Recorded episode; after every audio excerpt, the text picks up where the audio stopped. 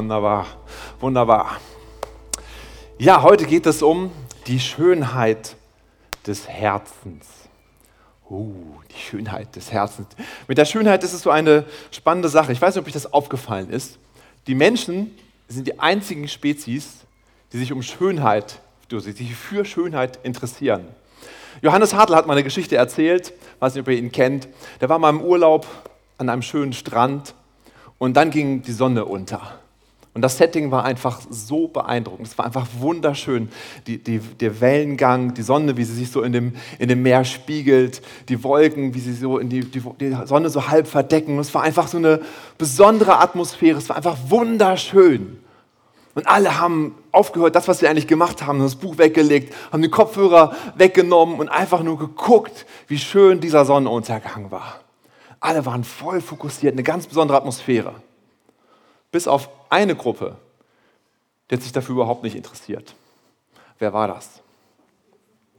Die Hunde, genau. Die Hunde haben einfach weiter gekläfft, die haben weiter rumgespielt, die haben überhaupt nicht verstanden, was passiert hier eigentlich gerade.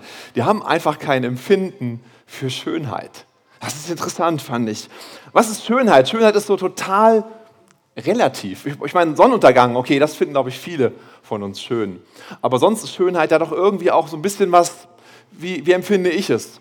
Ich weiß noch, als ich damals so meinen, meinen ersten Bandauftritt hatte, äh, dachte ich so, für diesen Auftritt äh, hatten damals eine Band, die hieß Himmelblau, mit verschiedenen ähm, Leuten zusammen. Das war richtig lustig. Und dann dachte ich, okay, wir, äh, ich kaufe mir ein richtig schönes Hemd und habe noch so ein, so, ein, so, ein, so ein, selber so ein Holzkreuz gebastelt, so mit schön äh, dekoriert und so ein Lederband durchs Holzkreuz. Ich sah total schick aus, fand ich, ja. Ich habe mich dann so fertig gestylt, habe mich Janine präsentiert und Janine sagte, wie siehst du denn aus? Ich dachte, ich bin schön.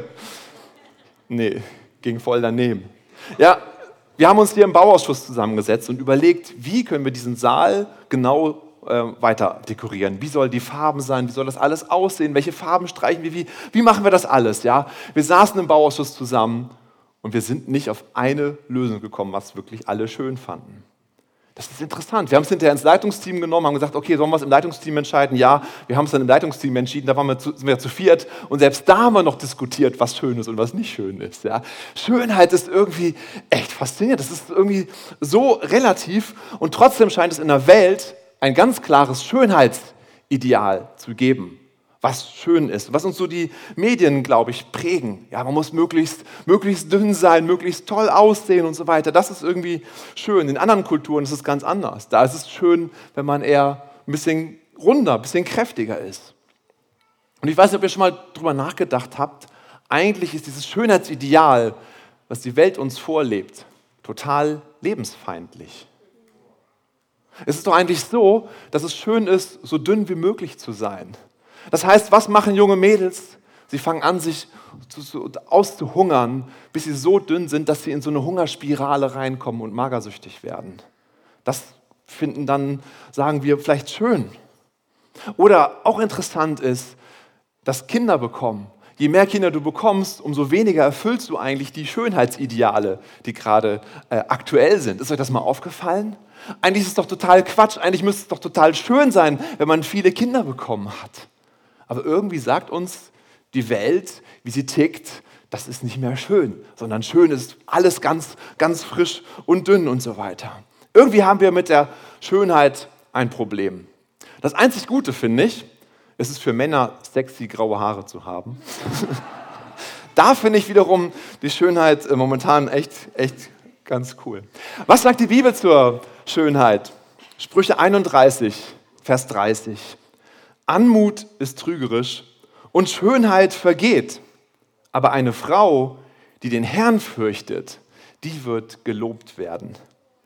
Ja, Sophie hat es schon gesagt, das ist ein, ein Spruch, Spruch 31, da geht es ganz viel um eine Frau und das ist so der vorletzte Vers. Anmut ist trügerisch, Schönheit vergeht, aber eine Frau, die den Herrn fürchtet, die wird gelobt werden. Ich habe heute eine harte Botschaft. Schönheit vergeht. Auch deine Schönheit wird vielleicht vergehen. Die Zeit trägt dazu bei und Kinder bekommen auch, zumindest nach unserem aktuellen Schönheitsidealen.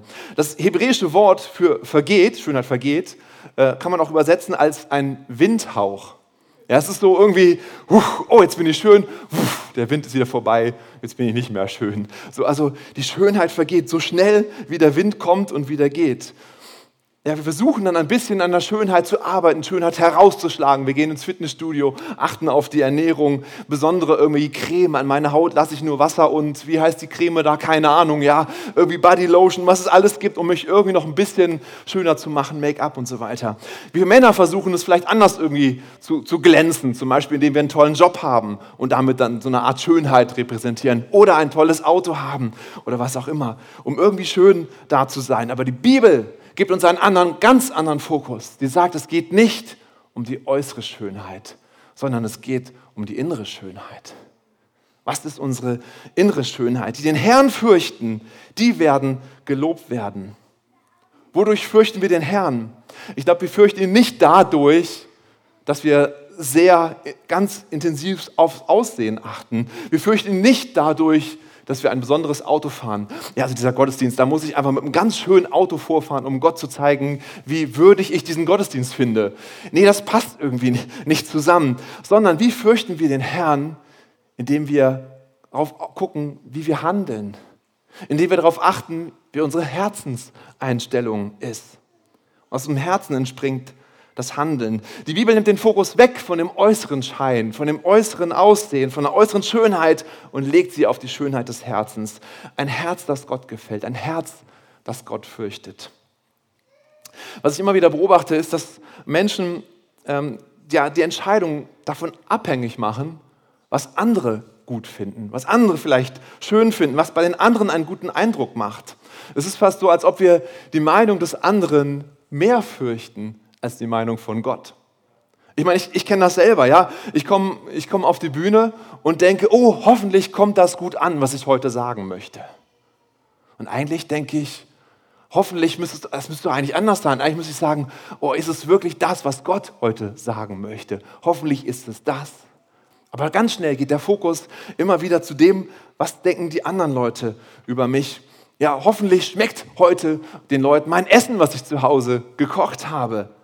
Warum machen wir uns nicht eher Gedanken, hoffentlich haben wir gute, geisterfüllte Gespräche, wenn wir heute zusammenkommen? Ja, hoffentlich finden die Menschen meine Klamotten gut, hoffentlich komme ich gut an. So viel geht es immer darum, was die anderen über mich denken. Das ist irgendwie wichtig. Und ich merke so auch gerade so im Eltern, Eltern werden, ähm, da sind wir, glaube ich, besonders betroffen auch, so, dass wir darauf achten, was denken die anderen über uns. Es gibt heute so ein, ein Wirrwarr an, an allen möglichen Erziehungstipps, ein Wirrwarr, wie man genau sein, seine Kinder erzieht, wie man mit ihnen umgeht. Soll man sie zum Beispiel impfen oder nicht? Gerade eine heiße Diskussion in den Medien. Soll es einen Impfzwang geben oder nicht? Manche machen es nicht, manche machen es so. Wie stehen wir da vor den anderen, wenn wir unser Kind impfen, wenn wir unser Kind nicht impfen? Machen wir nur die Impfen von unserer, äh, die Krankenkasse bezahlt oder machen wir mehr? Und oh, wie stehe ich da vielleicht hinterher vor den anderen? Da? Wie geht es, wie gehe ich damit um, wenn das Kind mal weint? Warte ich ein bisschen ab, nehme ich sofort hoch. Wenn ich es nicht sofort hochnehme, was denken dann die anderen? Aber vielleicht wäre es gut, mal ein bisschen zu warten. Ach, es ist gar nicht so einfach. Ich habe mich, bevor wir unser Kind bekommen haben, ich ganz viel gelesen, ähm, verschiedene Literatur. Und es gibt wirklich ja alles. Ja, die einen sagen, ähm, so, so, du weißt am besten, was für das Kind richtig ist. Du kannst den, den Rhythmus dem Kind vorgeben, ganz, ganz fest und klar. Und das war dann auch mit verschiedenen Untersuchungen bewiesen, dass es so richtig ist. Andere Bücher sagen genau das Gegenteil. Das Kind hat seinen eigenen Rhythmus.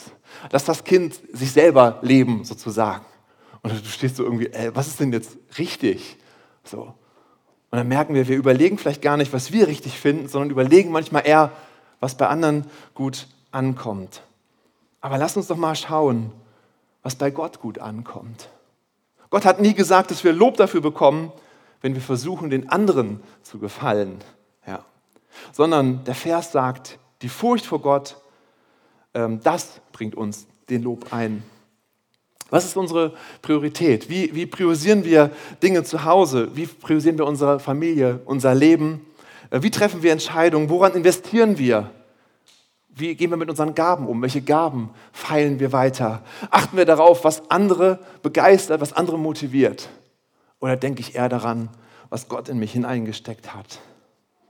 Wenn unsere Motivation wird, Gott zu gefallen, ihn zu fürchten, dann glaube ich, ist es ein Leben, was uns Überfluss gibt. Wenn wir aber immer nur darauf achten, so was gefällt den anderen, was ist so für sie, äh, oh, wo komme ich gut an, dann mache ich das noch mehr, weil ich merke, es kommt gut an. Und ich komme in so eine Spirale rein, ich, in, wo ich immer, immer wieder nur abhängig bin von dem, was mich mit anderen mache, wie, andere gut, wie ich bei anderen gut gefalle. Aber wenn ich sage, ich konzentriere mich auf Gott, komme ich da raus. Und Gott gibt mir eine neue Sicherheit, eine neue Richtung.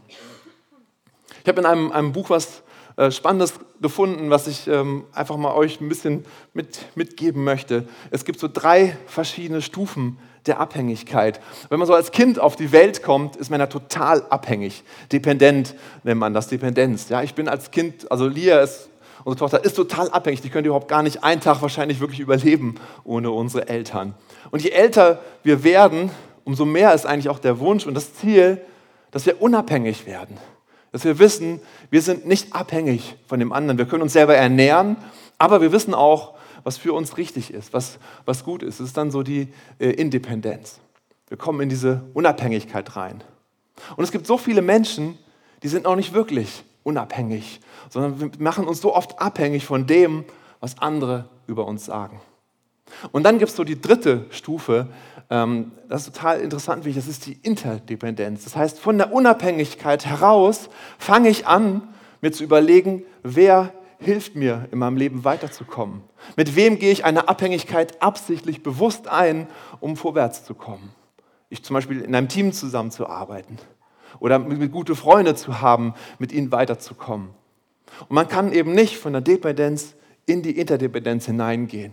Das funktioniert nicht, sondern man muss erstmal für sich selber lernen, unabhängig zu werden, bevor ich bewusst Abhängigkeit mit anderen eingehe. Und das ist ein Wachstumsschritt, ein Reifeschritt, den uns Gott, glaube ich, führen möchte. Dass wir unabhängig werden von der Meinung der anderen. Und dann können wir hineingehen und Beziehungen bauen, die eine Synergie ergeben, die uns voranbringen. Was bedeutet es nun, Gott zu fürchten? Natürlich bedeutet es nicht, Angst zu haben, ähm, irgendwie nachts aufzuwachen. Oh, was hat Gott jetzt über mich gedacht, über den Traum, den ich vielleicht hatte. Die beste Übersetzung ist eigentlich Ehrfurcht zu haben. Nicht Furcht, sondern Ehrfurcht. Die einfachste Übersetzung ist vielleicht zu sagen, Gott ernst zu nehmen. Ja.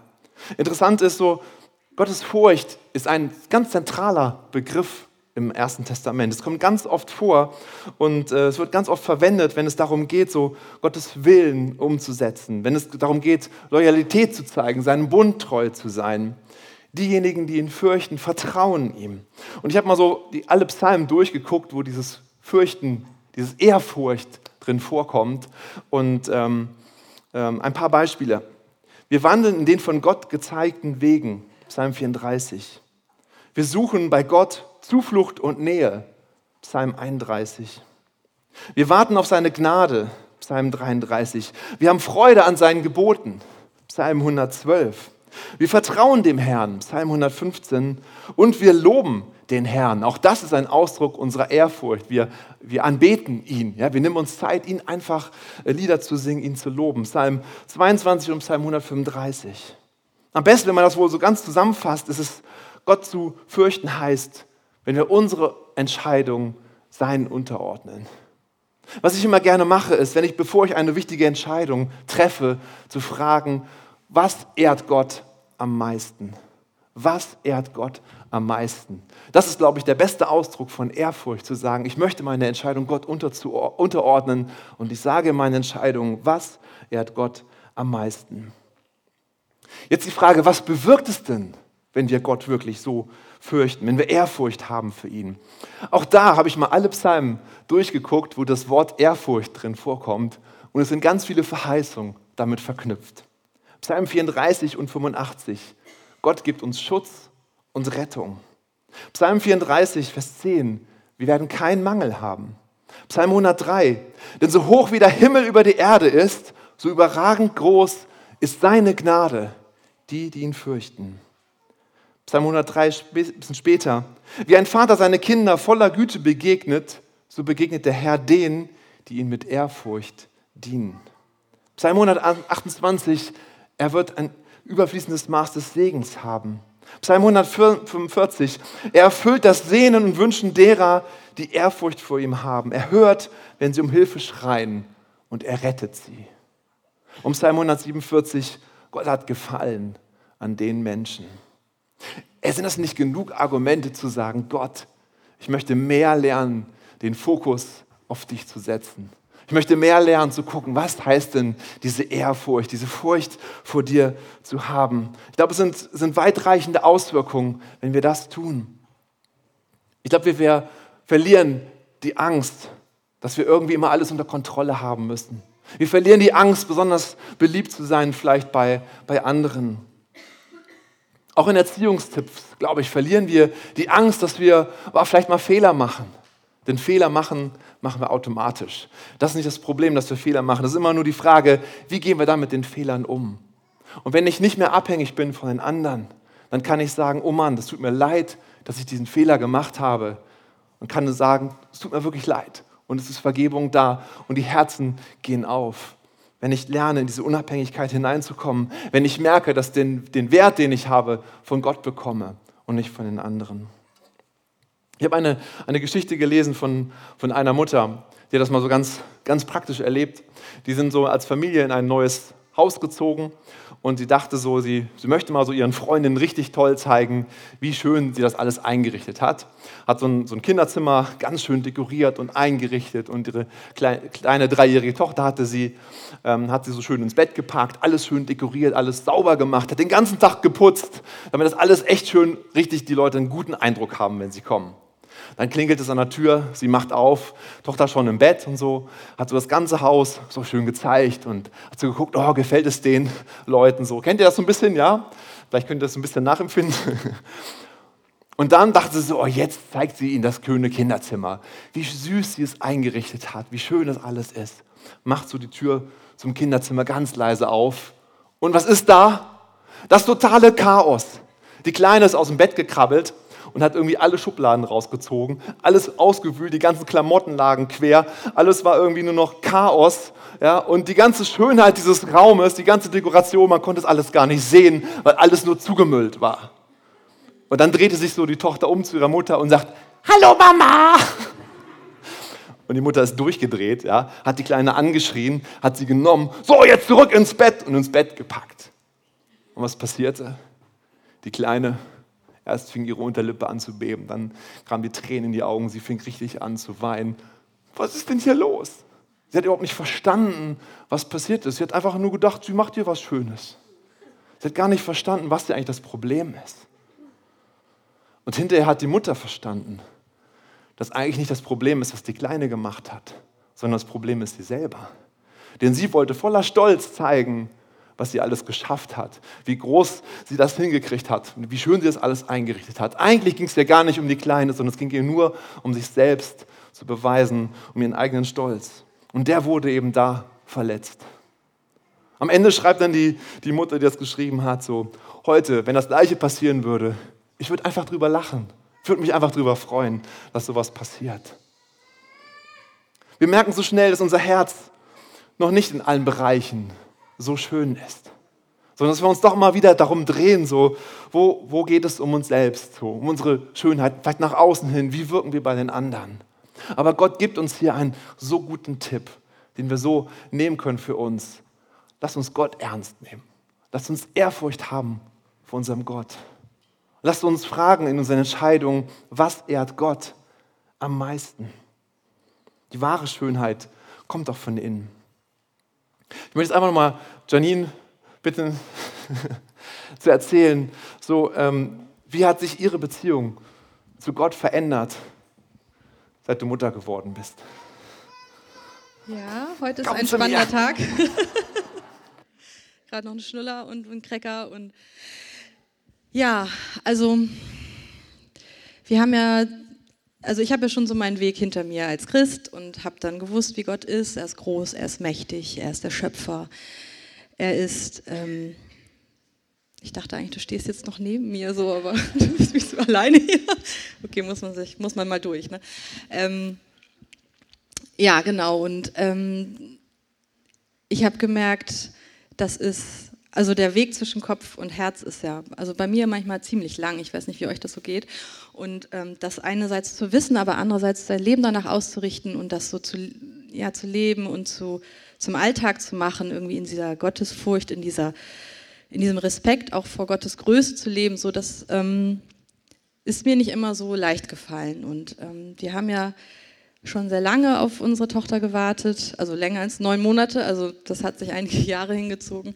Und als wir dann endlich ähm, beim Arzt waren und den Ultraschall gesehen haben mit dem Herzschlag, das war für mich so ein Wow, also Gott, der Schöpfer, schenkt neues Leben. Und nicht nur, weil ich es hier und da gehört habe oder ständig irgendwo gesehen habe, sondern weil es wirklich jetzt in unserem Fall ganz, ganz persönlich ganz nah ist. Und das war also so ein ganz überwältigender Moment, wo man auch so auf diesem Bildschirm, wo ich da auf dem Bildschirm geguckt habe, dachte, das kann doch jetzt gar nicht in deinem Bauch sein. Das ist irgendwie so krass, aber irgendwie ja, Gott kann aus, hat die Welt aus dem Nichts geschaffen und hat uns ein, ein Kind geschenkt, das war auch aus ziemlich wenig so ähm, ein ganzer Mensch geworden und also einfach dieses äh, zu erleben, wie ein Kind heranwächst und sich alles entwickelt und alles ist da und alles ist dran und hinterher hält man, halten wir das in unserem Arm und also es ist einfach ähm, dieses Gefühl, diese Überwältigung, also das, was ich eigentlich schon so lange weiß, was, was Gott alles kann und ja, ich glaube, er hat die Welt erschaffen, aber wirklich das in unserem Leben so zu greifbar zu haben, plötzlich als Realität, das war ist und ist immer noch total überwältigend und ähm, so eine neue Dimension von, von Ehrfurcht, eben von Dankbarkeit auch Gott gegenüber. Und ähm, ja, so ein anderer Aspekt war auch eben, Gott ist mein liebender Vater und egal was ich tue, ich kann zu ihm kommen. Ich habe äh, immer Zutritt, keine Sünde ist groß genug, als dass sie mich von ihm trennen würde, weil Jesus sein Blut gegeben hat und ich Vergebung habe, weiß ich. Aber wie sieht es im Alltag aus? Also ah, dann fühle ich mich doch vielleicht schlecht oder da lasse ich das mal so ein bisschen schleifen, weil ich denke so, ach, weiß nicht, Gott kümmere ich um die anderen und ich komme schon klar irgendwie und so.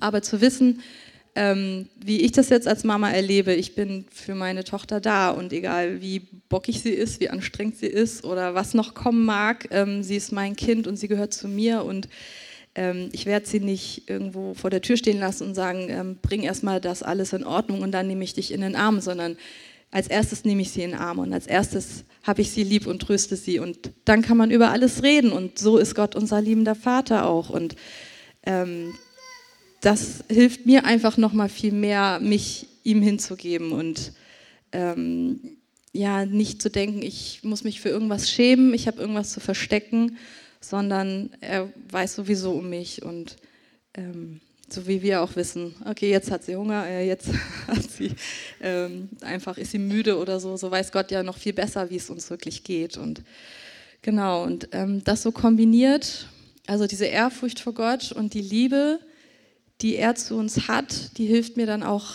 immer wieder an den Punkten, wo ich weiß, ich habe es nicht in der Hand. Ich, ich tue, was ich kann, dass die, unsere Tochter zu einem gesunden, starken, selbstbewussten Menschen heranwächst, aber ich kann sie nicht vor jedem Unfall bewahren, ich kann sie nicht vor Krankheiten beschützen. Ich habe es einfach nicht in der Hand. Und so ist es mein Gebet jeden Abend, wenn ich sie ins Bett bringe, dass ja, dass, dass ich sie Gott anbefehle, dass er sich um sie kümmert, da wo meine Hand nicht weit genug ist. Seine Hand reicht weiter bis ans Ende der Welt. Und das ist was, was mich immer wieder bewegt und was ich auch möchte, dass jeder von euch das wirklich in seinem Herzen hat, dass Gott sich um euch kümmert, dass er sich um eure Kinder kümmert und da, wo ihr Schmerzen habt, wo ihr Sachen nicht beeinflussen konntet oder ja, wo es vielleicht einfach schief gelaufen ist, dass Gott hat immer noch einen Weg und er kann es wieder gerade rücken und oft macht es noch besser, als wir es jemals hinkriegen könnten. Und all das, was wir denken, was gut wäre, Gott weiß es besser und er hat es in der Hand. Und das ist diese Hoffnung, diese Zuversicht und auch eben diese Ehrfurcht vor seiner Allmacht, die ja, mich so durchträgt, die, wo ich mir wünsche, dass sie euch alle, dass sie uns gemeinsam durchträgt, dass wir wissen so, ja, Gott ist allmächtig, er ist stark, er ist groß und er hat so viel Liebe und einen so weiten Arm, dass er wirklich uns alle halten kann.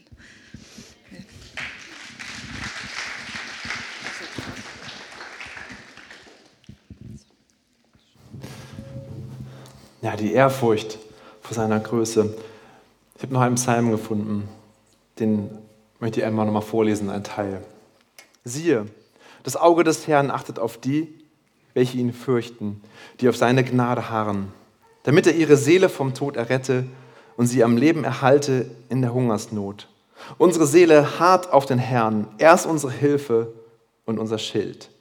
Ja, an ihm wird unser Herz sich freuen, denn wir vertrauen auf seinen heiligen Namen. Deine Gnade, o oh Herr, sei über uns, wie wir es von dir erhoffen. Amen.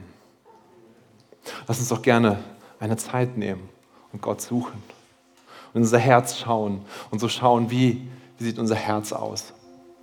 Und es ist gar nicht schlimm, wenn du merkst, so, oh, die Schönheit meines Herzens ist ein bisschen weniger geworden, ist gerade vielleicht ein bisschen dunkel. Ist überhaupt nicht schlimm, weil du jetzt zu Gott kommen kannst, zu Jesus kommen kannst und sagen kannst, Herr, mach mein Herz schön. Komm du hinein. Ich möchte dich ehren mit meinem Leben. Halleluja, Jesus. Danke, Jesus. Danke, Jesus. Halleluja, Jesus. Lass uns doch gern, wer mag, zusammen aufstehen und auf unseren Herrn ausrichten. Danke, Jesus. Danke, Jesus. Danke, Jesus.